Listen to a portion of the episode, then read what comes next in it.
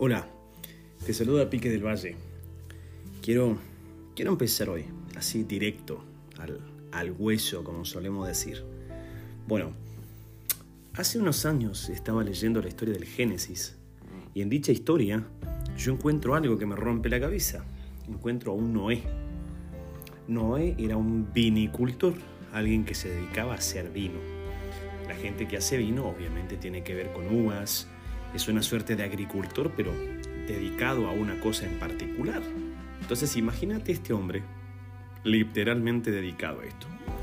En algún momento aparece Dios y le dice, hazme un arca o hacete un arca porque traigo una inundación sobre la tierra entera, un diluvio. Y él mismo empieza a hacerlo, pero el problema es que a veces se nos olvida que cuando Dios te convoca, nosotros pensamos que por magia aparecen todas las cosas, cosa que no es así y nos saltamos los pasos. Pero la madera no apareció de la nada, Dios le dio los planos. Entonces el hombre tuvo que aprender a dibujarlos en algún lugar. Posterior a esto, ya que los dibujó, eh, tuvo que ir a cortar la madera, pues habrá sacado cuentas de cuántos pedazos de madera necesitaba. Entonces fue a sacar la madera, o sea, cortar los árboles, luego a esos árboles volverlos madera, después de volverlos madera, cortarlos y empezar a aplicar los planos que había previamente recibido para empezar a colocarlos. Entonces ya el trabajo era distinto, pero se necesitaban clavos, este, herramientas, y empezó. Y después de esto, pues ya el Señor le lleva los animales, se llena el arca de animales, navegan por 40 días, él es el administrador en jefe, es una suerte de capitán de un barco, y luego se abre la puerta, desciende el agua baja, ellos salen los animales, repueblan la tierra y él vuelve a hacer vino. ¿A dónde quiero llegar? Que a veces no la pasamos rápido. Número uno, él hacía vino. Después se transformó en una suerte de leñador, cambió cambió de función. Número 3, carpintero. Después, si seguimos hablando bien del hombre, vendría siendo una suerte de ingeniero naval, viste aquello que hacen los barcos, que saben diseñar cómo va, dónde va a ir la proa y estas cosas. Después de ser ingeniero naval, cuando ya los animales estaban adentro, una suerte de capitán de barco, ahí era el administrador junto con su familia, de los tiempos de comida, de lo que se hizo durante mes y diez días. Y después volvió a ser un vinicultor. Pero pongamos un detalle. Supongamos que a Noé se enamora de ser carpintero. Se le encantó la carpintería, se transformó en su pasión, le encantó, le fascinó. Y entonces en vez de proceder con la ordenanza de hazme un arca, Noé dice, no, me encanta la carpintería, olvídate Dios de tu arca, hacete la voz, yo amo la carpintería. Es más, la amo tanto que la voy a hacer para vos, Dios. Todo lo que haga la voy a hacer para vos. Así que se va a llamar, no sé, eh, Carpintería Noé y Asociados o Noé y Familia. Y empieza a hacer unos muebles tremendos y empieza a desarrollar la carpintería. ¿Qué sucede? Que al cabo del tiempo el diluvio viene y Noé no existiría. Muchos de nosotros solemos cometer el grave error de hacer cosas que nos gustan para Dios, pero cuando ya metemos esa frasecita, cosas que me gustan, cosas que amo, haciendo lo que amo para Dios y cositas de esa índole, nos olvidamos que no fuimos llamados a hacer cositas para Dios, fuimos llamados a ser obedientes a su voz. Y el problema de personas que colocan esto haciendo lo que amo para Dios es que en el momento en que Dios te cambie la función, y te la va a cambiar, ¿Te habías puesto a pensar que si sos músico, en algún momento Dios te va a decir, ya hombre, basta, basta, ya, ya, la música te está distrayendo, soltala? O si vos sos predicador, ¿no has visto a los predicadores cuando ya son mayores, como cualquier otra persona que ya se les va un poquito el avión, que ya no predican como predicaban, sino ya son un cúmulo de anécdotas, de cosas sin sentido? Y pensamos que el llamado nunca se termina y usamos frases como es que revocable es el llamado. Dios te llamó, por supuesto, pero la función puede cambiar. El problema es que nos enamoramos de la función. Y con todo respeto y con mucho amor te digo, ¿qué importa si te gusta o no te gusta? ¿Qué importa si la música es tu pasión o no? En el día que nos toque llegar con el Señor, no nos va a preguntar cuántos discos, cuántos libros, cuántas giras, cuánto esto, cuánto el otro, cuántos videoclips, cuántos likes.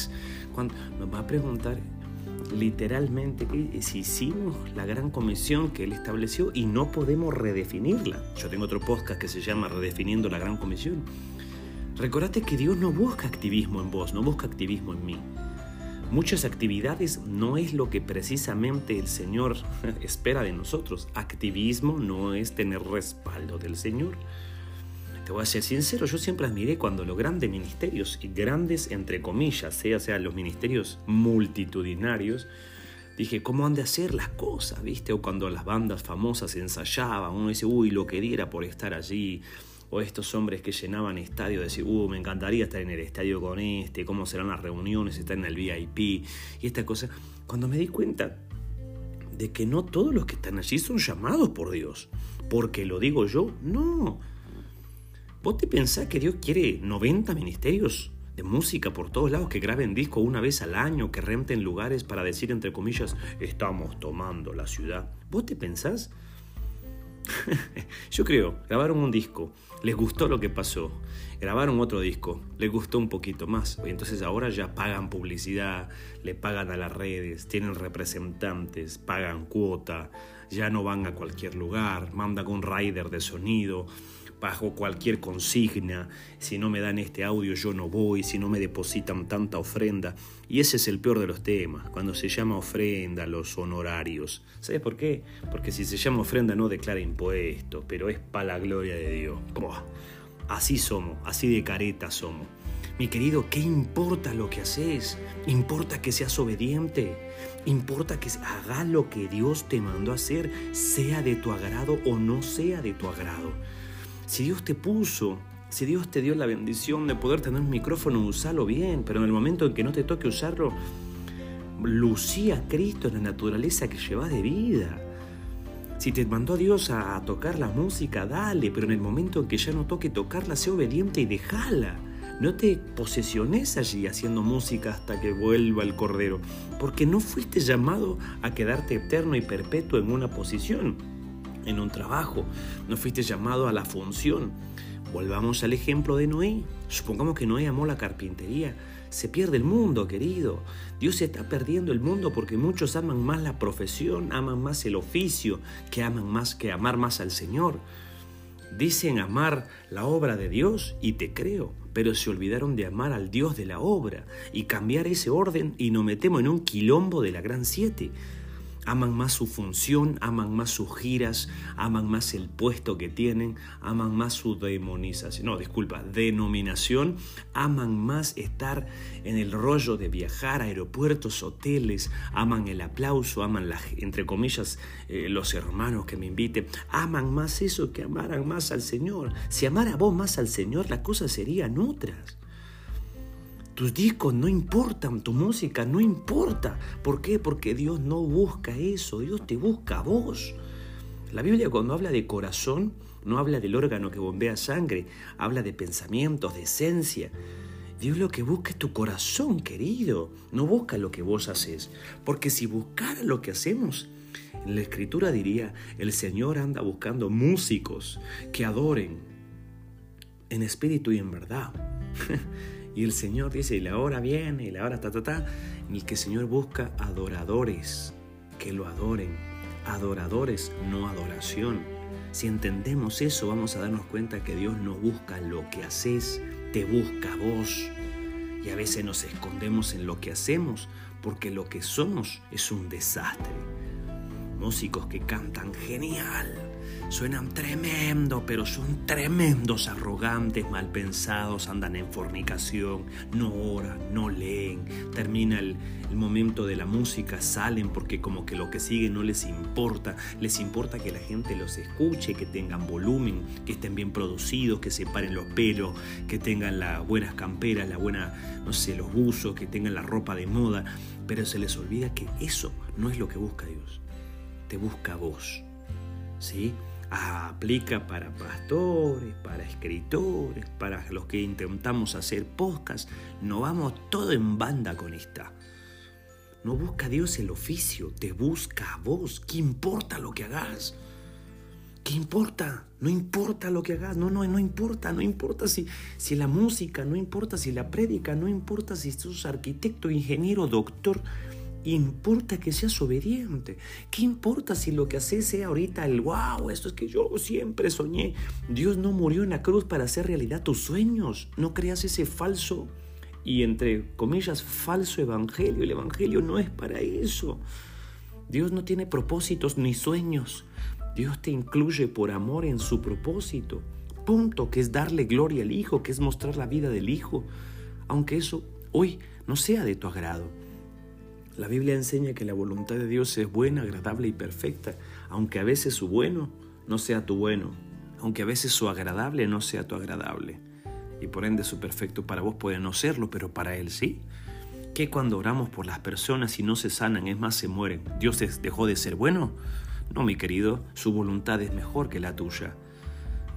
Que cuando, Señor, cúmpleme ese sueño y no pasa, entiende por favor de una y por todas, Dios no murió en la cruz para hacer tu voluntad, murió en la cruz para hacer su voluntad. No importa lo que nosotros creamos, querramos o anhelemos.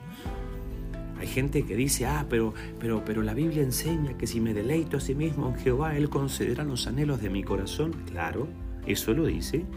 También en otra parte dice que el corazón es más engañoso que todas las cosas. Bueno, ¿y entonces en qué estamos? Deleítate a sí mismo en Jehová. Si tu deleite Jehová, no vas a querer nada más que no sea Jehová, que no sea hacer la obra de Cristo Jesús. Termino con esto. Yo soy fanático del dulce de leche. Me fascina el dulce de leche. Y he viajado a naciones como por ejemplo en Guatemala, país de Dios tremendo y hermoso, en el cual hacen una cosa que se llama arequipe, que parece al dulce, al dolce de leche, pero no lo es. Y por consecuencia no sabe igual. Sabe rico, pero no es dulce de leche. He estado en México, donde ellos hacen una cosa que se llama cajeta, que sabe delicioso, pero el problema es que no es dulce de leche el que probó el dulce de leche y le gustó, se va a dar cuenta que cualquier otra cosa que no es dulce de leche no sabe bien, por ende sabe mal al paladar. Mi querido, si te deleitas a sí mismo en Jehová, tu deleite va a ser Él. Y el anhelo de tu corazón va a ser Él. Y te vas a despertar para Él. Y vas a dormirte para Él. Y no vas a buscar grabar discos, hacer giras, ser youtuber, eh, podcaster, eh, influencer y todas estas cosas. Vas a buscar hacer lo que Él te mandó a hacer ser obedientes. ¿Qué importa lo que vos ames hacer? Importa ser obediente a su voz.